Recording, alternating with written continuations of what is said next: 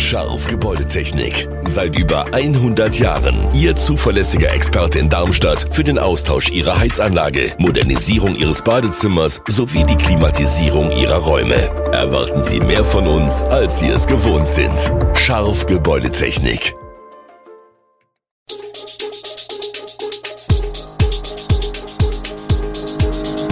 Gude, unser morgendliches News Update.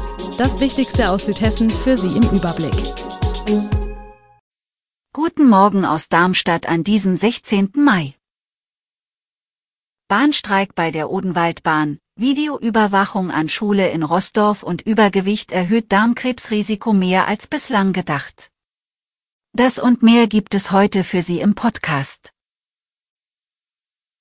Auch am Dienstag fahren trotz des bei der Deutschen Bahn kurzfristig abgesagten Streiks keine Züge auf der Odenwaldbahn.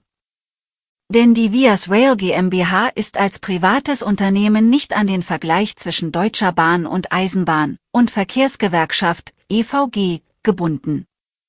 Das befürchtete Chaos an den Odenwälder Bahnhöfen war am Montag früh ausgeblieben.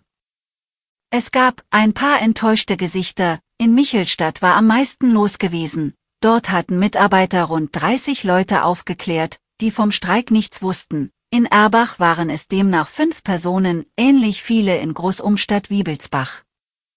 Im Odenwaldkreis war ein kurzfristiges Einrichten eines Schienenersatzverkehrs für Schüler dank der guten Vernetzung mit den örtlichen Busunternehmen möglich gewesen. Anders sah dies beim regulären Ersatzverkehr für die Berufspendler aus. Durch fehlende Kapazitäten bei den angefragten Busunternehmen war hier ein Notverkehr mit Bussen kurzfristig nicht zu organisieren. Ab Mittwoch um 4 Uhr soll wieder normaler Bahnverkehr laufen. Die Justin Wagner Schule in Rossdorf wird nach einem Vandalismusvorfall Anfang des Jahres jetzt videoüberwacht.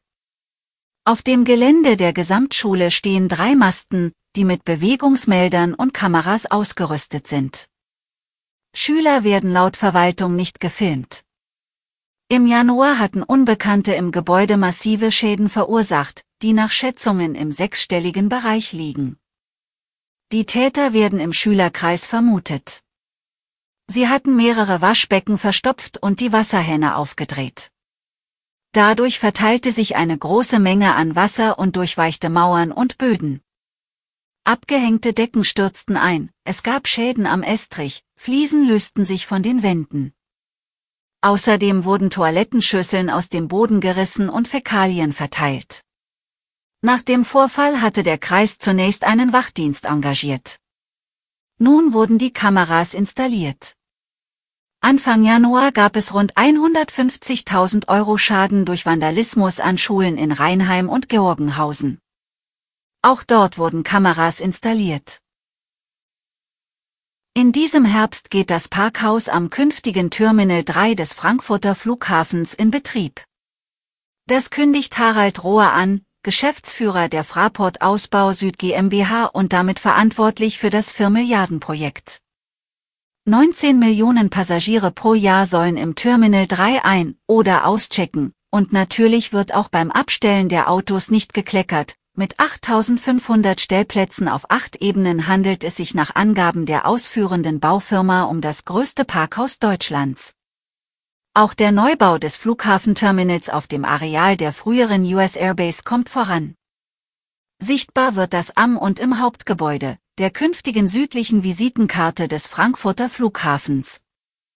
Obwohl der Luftverkehr nach Auslaufen der Pandemie erheblich schneller wieder zulegt als vorhergesagt, hält Fraport an dem auf 2026 verschobenen Eröffnungstermin für Terminal 3 fest. Dabei sollen die Bauarbeiten schon ein knappes Jahr früher weitgehend abgeschlossen werden. Man benötige die Vorlaufzeit vor allem für Testläufe der Gepäckbeförderungsanlagen, erklärt Rohr. Nach langer Pause kehrt das SWR 3 Rheinland-Pfalz Open Air zum Sommerbeginn 2023 ins Regierungsviertel nach Mainz zurück. Das Open Air Festival, das seit 1997 immer zu Ferienbeginn stattfand, feiert sein Comeback am Samstag, den 15. Juli. Auf der Bühne erwarten sie Künstler wie Leonie, Picture This, die Sportfreunde Stiller, Nico Santos und alle Farben. Das Event wird von der Moderatorin der SWR 3 Morning Show, Aneta Politi, moderiert. Anders als in der Vergangenheit ist das Konzert nicht mehr kostenlos. Eintrittskarten kosten 7 Euro und enthalten ein Kombiticket für den Nahverkehr von RMV und RNN. Die Tickets sind online erhältlich, insgesamt stehen 22.500 Tickets zur Verfügung. Neben der Live-Musik gibt es auch ein vielfältiges Rahmenprogramm. Für alle, die es nicht zum Konzert schaffen, wird das Open Air auf swr3.de im Livestream übertragen, und ab 16 Uhr sendet SWR 3 das Festivalradio mit Berichten, Star-Interviews und allen Highlights vom Festival. Schweres Übergewicht ist ein Risikofaktor für eine Vielzahl an Erkrankungen. Einer aktuellen Studie der Weltgesundheitsorganisation, WHO, zufolge sind 59 Prozent der Erwachsenen in der europäischen Region entweder übergewichtig oder adipös. Laut Hü zählen Übergewicht und Adipositas zu den führenden Ursachen für Tod und Behinderung in Europa und stehen in engem Zusammenhang mit zahlreichen Krankheiten wie Diabetes und Herz-Kreislauf-Erkrankungen. Aktuelle Schätzungen deuten darauf hin, dass dies jedes Jahr zu über 1,2 Millionen Todesfällen führt. Übergewicht ist außerdem ein Risikofaktor für eine ganze Reihe an Krebserkrankungen.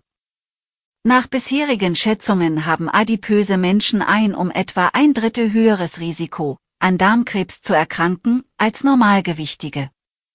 Allerdings wurde dieses Risiko vermutlich bislang erheblich unterschätzt.